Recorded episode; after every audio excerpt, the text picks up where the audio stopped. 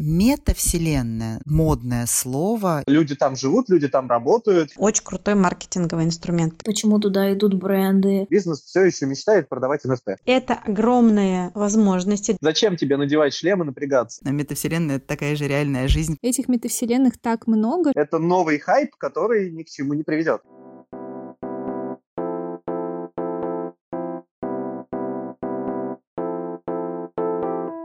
Всем привет! Вы слушаете подкаст «Автостопом по метавселенной». Это Ксюша Федорова и Даша Пальчунова. Здесь мы пытаемся разобраться в том, что поджидает нас в грядущей метавселенной, какие возможности и угрозы в ней существуют. Мы приглашаем специалистов из разных научных областей, которые помогают нам в этом непростом деле. В этом выпуске мы выясним, как появились метавселенные и что они представляют собой с точки зрения культурологии, технологий и нейромаркетинга. Погнали разбираться. Даша, скажи, пожалуйста, когда ты вообще впервые услышала про метавселенную и заинтересовала ли тебя эта тема? Я впервые услышала о метавселенной в октябре 2021 года, когда Facebook переименовали в Мету. Но, если честно, тогда не заинтересовалась этой темой настолько сильно, чтобы начать в ней разбираться. И со временем стала замечать, что в инфополе появляется все больше новостей про метавселенные. Мне стало, как говорится, очень интересно и ничего не понятно, что это вообще такое и почему так много разных значений метавселенных. То есть метавселенные существовали и в книгах, метавселенные существовали и в фильмах. Марк Цукерберг строит метавселенную, метавселенную строит Microsoft. Этих метавселенных так много, что смысл самого этого слова как будто размывается. Мне стало интересно понять, как устроена метавселенная и станет ли это вообще нашей реальностью. А так, ну говоря обо мне, я когда услышала новости о ребрендинге, у меня не вызвало это никаких эмоций, просто такая рядовая новость мне показалась. Потом в какой-то момент начала замечать, что в речи мы часто употребляем фразу там «в интернете сказали» или «в интернете говорят», «в интернете там много показывают». И первый раз в своей жизни я поняла, что интернет-пространство это как отдельный мир, в котором мы тоже существуем, и то, что представляет из себя метавселенная, ну, то есть эра интернета Web3 обещает нам эффект погружения. Это довольно интересно э, с точки зрения того, что интернет — это какое-то место, это какое-то пространство. В январе начала заниматься NFT и поняла, что мне нравится все, что там происходит. Интересно, как это устроено, мне интересно, для чего это, почему туда идут бренды, какие перспективы они в этом видят. То есть это просто хайп для них, какой-то маркетинговый ход, или это действительно что-то, что будет ждать нас в будущем. В общем, да, пока неизвестно, но мы будем разбираться. Сперва нам очень захотелось разобраться в самом значении слова метавселенная, поэтому мы обратились к Екатерине Лапиной-Кратасюк, кандидату культурологии и доценту Департамента медиа Высшей школы экономики. Конечно, слово метавселенная – это новое слово для обозначения явлений, которые довольно давно были уже в человеческой культуре, но слова тоже не бывают случайными. Да, и то, что это слово появилось, это тоже важный культурный факт. Но, конечно, в определенном смысле и э, мифы и легенды Древней Греции – это метавселенная, и Махабхарата – это метавселенная. Ну, вообще любой мифологический комплекс – это метавселенная. Гарри Поттер – метавселенная, Властелин колец – метавселенная. То есть любые э, произведения, в которых есть много линий персонажей, да, и много локаций, много времен действий. Все в той или иной степени могут быть названы метавселенными. Когда понятие становится слишком обширным, в нем просто исчезает какой-либо смысл. Поэтому я для себя разделяю два понятия а, – world building And met Universe все-таки world building, вселенная, это понятие, которое очень широко использовал Генри Дженкинс и сторонники концепции трансмедиа storytelling, а оно все-таки обозначает ряд нарративных приемов, да, то есть э, способ построения больших, сложно устроенных нарративов с большим количеством героев, э, с большим количеством спин приквелов, сиквелов. Вселенная, она потенциально должна постоянно развиваться, в том числе и не только ее авторами, но и любыми прямыми примкнувшими к этому процессу людьми, фанатами, продюсерами. Ну, то есть потенциально этот процесс, он такой бесконечный. Все-таки метавселенная, модное слово, и мода на него возникла в связи с распространением технологий блокчейн и в связи с переименованием Фейсбука в мету. Но между этими понятиями world building и uh, meta universe uh, существуют и существенные различия, которые связаны с технологическими составляющими world building. Книги Толкина могут рассматриваться в контексте приема world building. Метавселенная предполагает все-таки глубокое проникновение цифровых технологий во все сферы повседневности и нарратива. Метавселенная характеризуется тем, что цифровые технологии обеспечивают связанность не только нарративов, не только историй, но они обеспечивают связанность и тела пользователя с этими историями. Для метавселенных, конечно, характерно использование таких технических явлений, как 3D, augmented reality, дополненная реальность, умный дом, умный город, разного рода слияния между маркетинговыми и нарративными форматами, между телесными и технологическими. Существует такое как бы определение метавселенной, что это виртуальная цифровая вселенная. Но мне кажется, что это определение не очень правильное, потому что метавселенная — это как раз полное проникновение технологий технологий и историй в повседневность пользователя. В метавселенной тоже не так много нового, и опять же это слово именно своей модностью немножечко заслоняет от нас тот простой факт, что об этом говорили уже достаточно давно, просто немножко в других контекстах. Так, например, Адриана Соуза и Сильва еще в первом десятилетии да, 21 века говорила об этом в связи с изменяющимися свойствами городского пространства, но она называла это гибридным городом или гибридным пространством. То есть она как раз говорила о том, что сегодня гаражи горожанин из-за того, что он постоянно использует мобильный телефон, он живет в физическом пространстве города в связи с теми цифровыми связями, которые он обретает между его телом, пространством города, эмоциями, эмоциями его друзей, кругом знакомых, сообществами. Все, и все эти эмоции, они как бы связаны через мобильный телефон с теми формами проживания города, которые выбирает пользователь в этом городе находящийся. Та же самая идея развивается, например, в книге книги Роба Китчена и Мартина Доджа, которая называется Code Space. Идея приблизительно такая же, да, что метавселенная — это не параллельная вселенная, а это некоторое расширение, надстройка над физическим миром, цель которой — сделать порталов как можно больше, насытить любое физическое явление потоками информации, как реальной, так и аффективной, эмоциональной или вымышленной, и также создать такие расширения, да, расширение всего, расширение человеческого тела, расширение физического пространства пространства. Поэтому в этом смысле самой концепции метавселенной, как в таком индустриальном, коммерческом инструменте, тоже не так много, на мой взгляд, нового. А, во всяком случае, я точно знаю, что эта идея развивалась уже несколько десятилетий в контексте концепции умного города. Многие услышали термин метавселенная впервые только после конференции, где Марк Цукерберг заявил о ребрендинге своей компании, но при этом метавселенные были и раньше. Можно ли выделить период времени какой-то конкретный, конкретный, когда они начали появляться? Я не думаю, что они начали появляться в последнее время. Я думаю, что в целом сам кинематограф, он стремился как раз не к рассказу истории, а к созданию мира. Не только кинематограф, но и литература тоже стремится не к рассказу истории, а к созданию мира, к его детализации, к его расширению, к тому, чтобы мир начал жить своей жизнью. Поэтому сказать, когда они начали появляться, мы точно не можем. Но мы можем сказать, что те явления, которые действительно очень плотно вписывают телесное, физическое, физическое в цифровое и делают эти связи как бы бесконечными и неуловимыми, ну, конечно, эти явления начали появляться с распространением цифровой культуры. Да? То есть, если начало 90-х годов — это начало коммерческого использования интернета, то где-то как раз вот между 2000-ми и 2010-ми, мне кажется, сформировались как раз все явления, которые сегодня сделали возможным существование метавселенных. Говорят, что термин метавселенная придумал Нил Стивенсон да, в своем романе «Snow Crash, да, 92 год. Поскольку в романе есть очень важный мотив вируса, который одновременно является компьютерным и биологическим, я думаю, что действительно вот к тому определению метавселенной, о котором я говорила, это понятие имеет отношение, но я не уверена, что именно Нил Стивенсон был первым. Да? То есть тут действительно нужно проводить такое более тщательное расследование, чтобы понять, кто первым употребил это слово, но я не думаю, что это действительно можно сделать с абсолютной уверенностью. Да? Ну вот мне кажется, что Стивенсона называют чаще всего всего.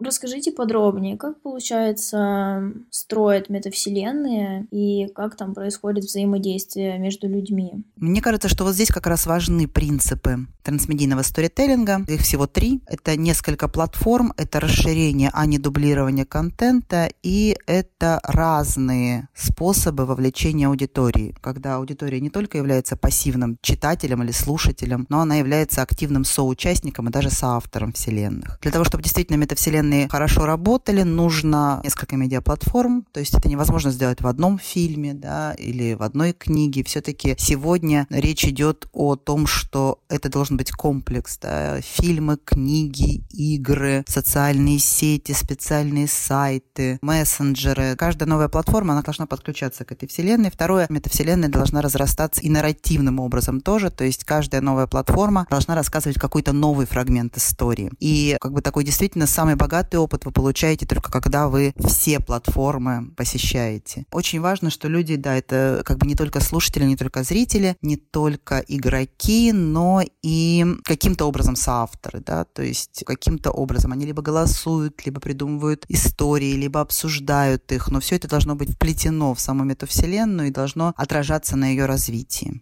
О технической изнанке метавселенной нам рассказал Григорий Дедиченко, технический продюсер, разработчик VR и AR проектов и эксперт в технологиях трекинга. Расскажите, пожалуйста, что сейчас в основном компании понимают под термином метавселенная? Нельзя сказать, что здесь есть какая-то научная формалистика. Как кто хочет, так и уточняет, как это все называется скажем так, приложение, которое по тому же самому определению из Википедии подразумевается, что оно с виртуальной реальностью, то, что оно обладает некоторым массовым мультиплеером, некоторыми свойствами ММО, Massive Multiplayer Online Games и так далее. То есть в современном мире без э, VR что-либо не считается метавселенной, как раз-таки, чтобы не было вот этой вот проблемы, что ММО у нас тоже метавселенная. Там, если брать Minecraft, да, подойдет, World of Warcraft тот же самый, люди там живут, люди там работают. Почему они очень схожи с метавселенными и почему я, допустим, не разделяю такого определения термина, потому что я считаю, что тот же World of Warcraft та же самая метавселенная. Потому что там есть все характеристики, присущие тому, что люди там просто живут. Потому что люди там встречаются, отношения заводят, то есть, условно, там продают что-то и так далее. Есть целые сервисы коммерческие, которые устраивают на работу в MMORPG. Чтобы человек ходил там, условно, и что-то зарабатывал. Там нету никакой виртуальной реальности, но тем не менее это тоже своеобразная метавселенная, назовем это так. Получается, что взаимодействие пользователей в метавселенных э, мало отличимо от взаимодействия в играх. Как тогда функционируют метавселенные вселенные и как в них э, взаимодействуют люди.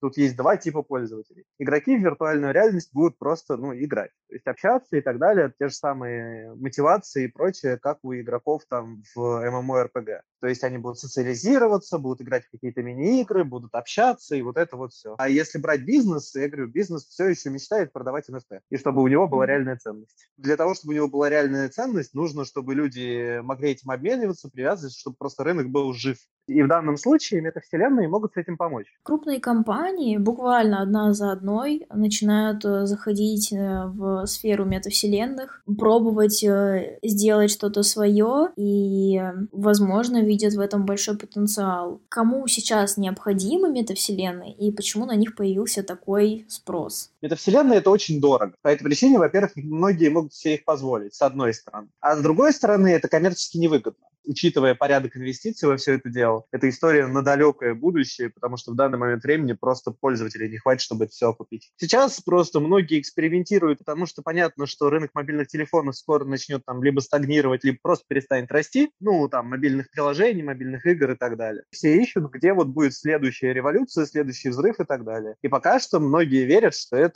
там, будет метавселенная. Прикол в том, что здесь интересов на самом деле достаточно много у много кого. Это у того же там Гугла или же городов. Хотя они, по сути, этим почти не занимаются. Но в чем их интерес? В VR есть такая проблема. Многие хотели перенести работу в виртуальную реальность, потому что, ну, работа из дома очень выгодна городу. Просто по той причине, что у тебя нет нагрузки на инфраструктуру транспорта. Но в VR есть одна большая проблема. Тебе нужно надеть шлем и снять шлем. И вот это вот сложность Ну, то есть, если там будет метавселенная, ты вот утром пришел, поработал там, вечером также не снимая шлем, перешел в игру, посидел с друзьями, посмотрел сериал в виртуальной реальности и после этого пошел дальше. Это звучит очень интересно, потому что в данном контексте понятно, что человек и работает, и отдыхает там, и там уже есть точки продажи, там, где есть как ему там продавать те же самые приложения и прочее. Плюс еще, соответственно, проще человека сконцентрировать, потому что у него нету вокруг отвлекающих факторов. Пока этого нету, ну, это все такое себе, потому что это вот как в приставку поиграть условно. А если метавселенная позиционируется как э, новая социальная сеть, есть ли какие-то критерии, по которым она отличается от э, тех социальных сетей, которые уже существуют? Это новая социальная сеть. В них, с одной стороны, нет смысла, с другой стороны, есть. Нет смысла, потому что я считаю, что в конечном итоге это никогда не перебьет офлайн опыт. И тут вопрос чисто базового неудобства. Сейчас ты приходишь домой, и у тебя там условно есть и сериалы посмотреть, и поиграть, и в компьютере потупить, и в телефоне поиграть, а еще миллиард развлечений других. Зачем тебе надевать шлем и напрягаться? Какое-то новое ощущение, новый иммерсивный опыт и прочее, то, что действительно VR,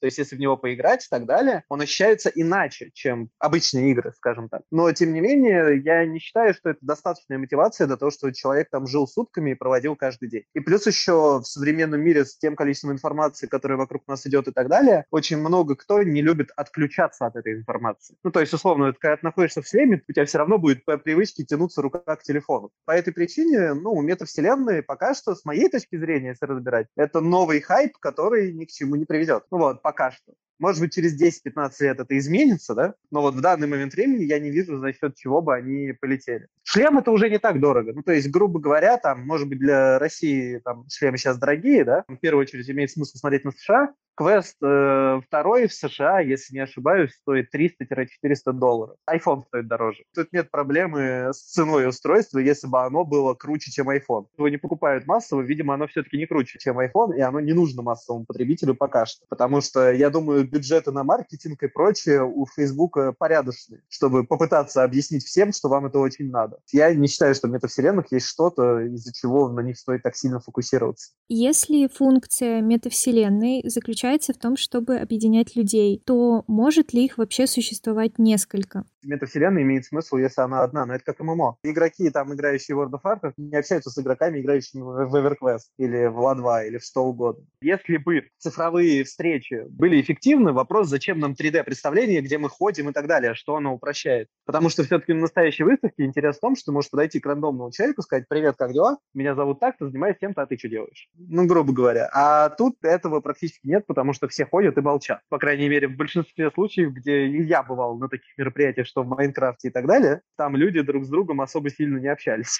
Да, я соглашусь с этой мыслью, потому что даже в Zoom-конференциях на моих университетских парах действительно очень мало кто друг с другом разговаривает. Но, тем не менее, интересно понять, почему метавселенные называют маркетингом будущего и какие возможности они могут предоставить бизнесу и потребителям. Чтобы ответить на эти вопросы, мы пригласили Адель Барче, кандидата экономических наук, эксперта по продажам, маркетингу и психологии влияния. Для бизнеса бизнеса и для потребителей это огромные возможности, поскольку это пространство, в котором находится пока еще малое количество людей, скажем так, относительно всего населения земного шара, но новаторы, люди, которые первые приходят в метавселенную, они уже там, их достаточно много, и характер потребления в этих сетях развивается с гигантской скоростью, с какой-то скоростью, вот именно скоростью метавселенной. Даже при учете того, что потребители оторваны от реального мира, потребности у них кому-то нужно удовлетворять. И так как спрос рождает предложение, предложение рождает спрос, очень э, много вариантов того, что действительно может быть предложено для потребителей в метавселенной, начиная от удовлетворения всех потребностей, в том числе и физических, кроме, пожалуй, пить, есть, и заканчивая um, потребностями социальными. Вот если мы представим пирамиду Маслоу, все остальные потребности могут быть удовлетворены с помощью метавселенной. В последнее время мы наблюдаем, что бренды и покупатели плавно переходят в концепцию офлайн to онлайн и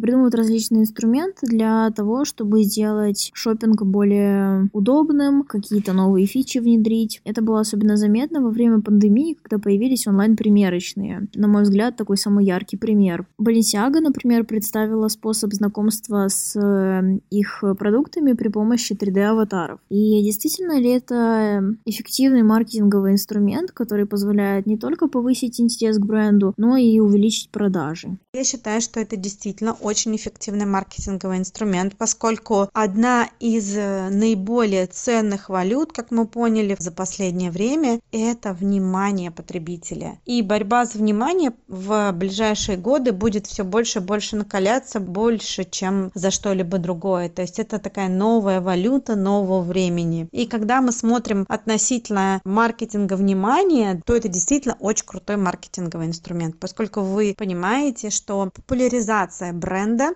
повышается однозначно благодаря большему упоминанию в различных источниках и действительно повышает продажи. И я бы рассматривала с позиции потребности целевой аудитории. Очевидно, что бренды, которые представлены сейчас в метавселенных, аватар ее целевой аудитории, у него определенные есть характерные особенности, скажем так. И вот судя по этим характерным особенностям, можно четко понять, какие потребности у него есть. И у него него точно есть потребности в брендах высокого ценового сегмента 100%. И в брендах развлечений, геймификации и прочего тоже. На мой взгляд, метавселенная — это достаточно хороший способ привлечь молодую аудиторию, потому что ей это, скорее всего, будет интересно. Можно ли сказать, что это будет также актуально для более старших поколений? Сегментирование целевой аудитории по полу, возрасту, географическому признаку и прочее для меня не является основополагающим вот в конкретно этом случае. Для меня скорее ближе сегментация аудитории по принципу мотивации, по потребностям или по их характерным особенностям. Так как это достаточно новаторская история, так как эта тема вообще в принципе новый трендом является, то я бы судила по критерию готовности к принятию информации и тогда у нас здесь немного другая типология работает. Например, типология это новаторов, да, это людей, которые первые такие рискованные ранние пташки, которые действительно готовы воспринимать любую новую, только что появившуюся информацию. Их очень мало, их там около трех процентов. Дальше после них идут ранние последователи. Следующее это раннее большинство, позднее большинство и отстающие. И вот я бы здесь, так как новаторы практически многие уже находятся в метавселенных или внедряют этот инструмент в свой бизнес, в какие-либо коммуникационные связи. Я бы скорее направляла бы свои привлекающие вот эти все маркетинговые инструменты на то, чтобы привлекать ранних последователей, раннее большинство. То есть для того, чтобы популяризировать. Вот для них это будет актуально. Ну, то есть это от возраста, как правило, не зависит. Конечно, если мы исходим из э, теории нейропластичности мозга, когда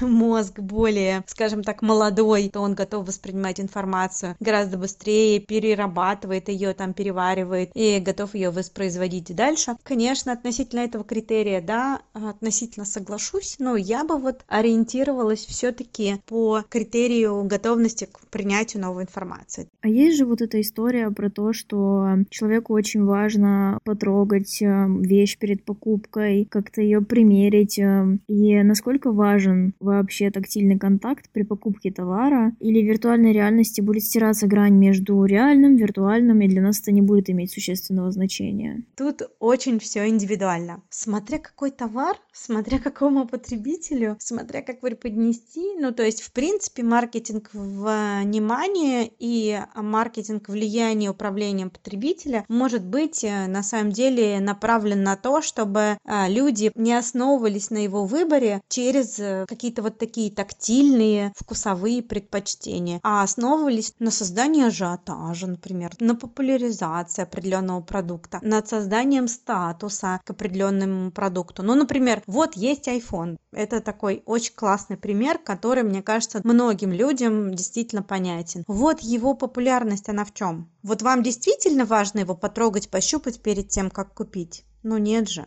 Ну, вы же понимаете, что последняя марка, например, этого телефона дает нам не только тактильные свойства, и она дарит нам не только вот элементарные функции телефона, потому что иначе мы бы могли вообще купить телефон гораздо-гораздо дешевле, в 20, в 30 раз дешевле. И это, по сути, то же самое, это управление влиянием при принятии решения о покупке. Все в зависимости от того, какая целевая аудитория, какие у нее потребности. Есть люди, которые никогда не примут решение без того, чтобы потрогать, пощупать, попробовать. А есть люди, которые вообще легко. Ну, на самом деле, уже сейчас многие люди э, живут в виртуальном мире больше, чем в реальном. Их пока еще на данный момент малое количество, но с каждым годом их все больше и больше и большее количество становится. Очень многие люди с э, определенными потребностями, скажем так, которые они не могут удовлетворить в реальности, они будут уходить в онлайн-пространство, поэтому для них это будет действительно очень классный такой момент э, возможности получить то, что они не могут получить в реальном мире. Сейчас а, в метавселенной очень сильно прослеживается влияние медиа и развлечений. Уже сейчас проходят онлайн-мероприятия, например, онлайн-концерты в метавселенной. Как вы полагаете, будет ли развит ивент-маркетинг в метавселенной? Конечно, да, будет развиваться и будет сто процентов к нему интерес, и он уже развивается. Первый был концерт именно Трэвис Скотта. Интересный момент в том, что вообще этот концерт был инициализирован компанией Fortnite, и количество просмотров, миллионы, миллиарды э, людей, которые могут быть на этом концерте и вообще какие возможности открываются для простого человека, который, например, а, физически не может присутствовать э, вот в том или ином пространстве. Ну, например, прям поехать в ту конкретную страну, где проходит этот концерт. Действительно, очень большое количество потребностей уже на самом деле метавселенная закрывает.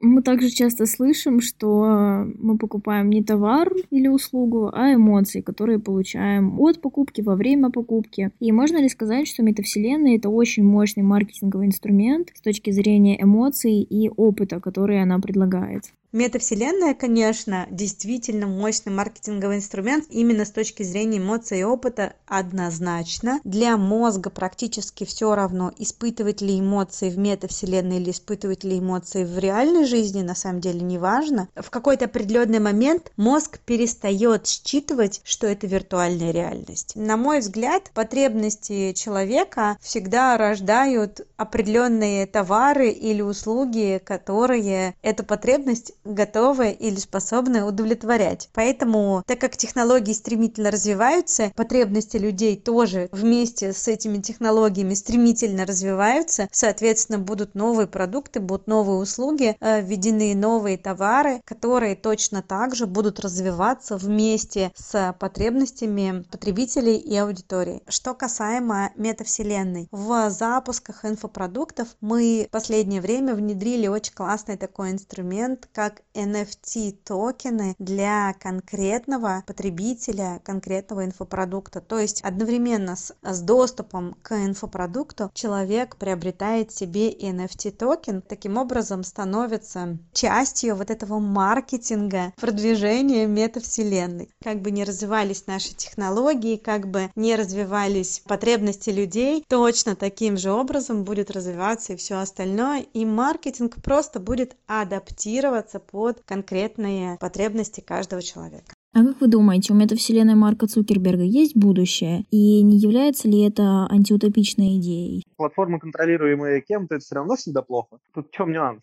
Рассказать можно все, что угодно. Я не верю в то, что это произойдет, потому что это просто показал 2020-2022 год, потому что все, кто сидели на удаленке, там работать, может, часть народа осталась, кому это подходило. А вот с точки зрения образования и с точки зрения каких-то встреч, вот, даже просто, я не говорю про какое-то такое веселье и так далее, то есть вопрос чисто, там, если брать бизнесовый, офлайн просто в разы эффективнее. С тем же самым обучением. Я вот, когда преподавал, я не могу преподавать вот через Zoom. Просто невозможно, потому что я просто не вижу реакцию аудитории, из-за чего я начинаю тормозить. Ну, то есть это нужно, наверное, быть профессиональным стримером, чтобы спокойно такое делать. Дистанция все равно удлиняет коммуникацию, по этой причине ты работаешь медленнее. И вопрос тогда, зачем это надо? Но даже, допустим, если это произойдет, то в этом нет ничего антиутопичного. Сейчас, в принципе, можно уже грустить, расстраиваться и размышлять, философствовать на тему того, что люди, по большей части, это не люди, а цифровые образы. Ну, то есть с точки зрения того, что есть исследования на эту тему и обсуждения, что многие воспринимают э, других людей через призму социальных сетей, фотографий и контента, которые они выкладывают в сеть. И многих людей мы в жизни даже не видим, которые нас окружают и с которыми мы общаемся каждый день даже. Мы там в чатиках, в Фейсбуке, в Инстаграме, там, в ВК, где угодно. Но в реальности их нет. И тут это просто то же самое, но скорее лучше, потому что хотя бы есть шанс, что туда будет перенесена мимика, потому что в чатах есть такая проблема, что многие сообщения воспринимаются агрессивнее, чем они есть на самом деле, потому что не видишь мимику человека. И там решаться какие-то вот такие проблемы артикуляции, жестикуляции, вот это вот все. То, что это будет хуже, это вряд ли. Худший момент времени с точки зрения сетевого такого доминирования, он сейчас потому что сейчас мы общаемся не с людьми, а с фотографией. Там скорее шанс наоборот, что будет чуть лучше, что мы чуть больше, условно, начнем общаться с людьми, а цифра все равно уже никуда не уйдет. Но просто пока что, грубо говоря, кажется, что это добавление еще одного канала лишней информации. Очень часто у многих людей проблемы с пространственным мышлением. И трехмерную информацию в разы сложнее воспринимать, чем двухмерную. У нас так сейчас фонового шума всякой информации миллиард. А когда мы еще перенесемся в виртуальную реальность, это еще миллиард фонового шума в 3D непонятно, а в чем лучше, а в чем эффективность, а в чем класснее. То есть вот на вот эти вопросы ответа у меня пока нет. Потому что ответ на вопрос, есть ли там сейчас деньги, нет там сейчас денег. Вкладываться имеет смысл на перспективу. А за счет чего она будет достигнута? За счет того, что будет 3D, передачи мимики и прочее? Не является ли это в большинстве случаев сейчас ненужной визуальной информацией? В книге Нила Стивенсона «Лавина» мир раскалывается на две части. На реальность с городами, находящимися в руинах, и на метавселенную, виртуальный мир, куда люди избегают от реальности настоящей. Пока в ней происходят откровенно ужасные вещи. В фильме «Последнему игроку приготовиться», например, тоже все происходящее достаточно антиутопично. На фоне этого у меня возникает вопрос, можно ли предполагать, что какие-то прогнозы авторов-фантастов из прошлого могут сбыться в связи вот с созданием настоящей метавселенной. Мне кажется, что прогнозы, они вообще не сбываются, да, то есть будущего в принципе нет, оно возникает на наших глазах с нашей помощью. Поэтому, когда мы говорим про сбывшиеся прогнозы, мы имеем в виду, что все говорили очень много всего разного, да, и то, что в итоге воплотилось в будущем, мы называем прогнозом а человека провидцем, да, но на самом деле все это в достаточной степени случайно. Что же касается, ну, не знаю, метавселенной как практики, как технологии, как у всякой технологии, у нее всегда есть обратная сторона, да, то есть не существует вообще ничего, начиная от топора, чтобы было однозначно положительным или отрицательным, добрым или злым. Да? То есть, соответственно, все, конечно, говорят о метавселенных как о такой проблеме тотального эскапизма, что люди перестают жить реальной жизнью. Сам этот тезис, он содержит внутри себя противоречия, поскольку, как я уже говорила, метавселенная — это не отказ от физического или реального, в кавычках, мира, а это его расширение, усложнение, э, углубление и увеличение количества связей коммуникативных между людьми и идеями в этом мире. А метавселенная — это такая же реальная жизнь, как и реальная жизнь, которую вы якобы забываете. Да, поэтому вот это положение, которое, в частности, да, оно как бы есть и в фильме «Первому игроку приготовиться», оно, мне кажется, просто построено на ложных посылках. Что касается действительно опасностей, они связаны как раз скорее с проблемами прозрачности да, человека в э, метавселенных, проблемами, связанными с теми, что если вы хотите хотите получать много информации, если хотите во всем участвовать, если хотите быть максимально связанными, как это позволяют современные технологии, то вы должны смириться и со своей прозрачностью, и с тем, что вы открываетесь, что ваша приватность может быть нарушена, и даже физически вы становитесь более уязвимы. Но, повторю, это связано абсолютно с любыми процессами, в частности, с процессом выхода из дома. Если вы сидите дома, то, наверное, вы в большей безопасности, чем если вы выходите в большой мир. Можно выбрать сидение дома. А, но это значит, что вы лишитесь того, что дает вам большой мир. Та же самая ситуация с метавселенными. Да? Можно не выходить в интернет, можно себя отрезать от э, тех э, коммуникаций, которые сегодня возможны, но тогда нужно мириться с тем, что вы не получите тех преимуществ, которые вам а, эти коммуникации могут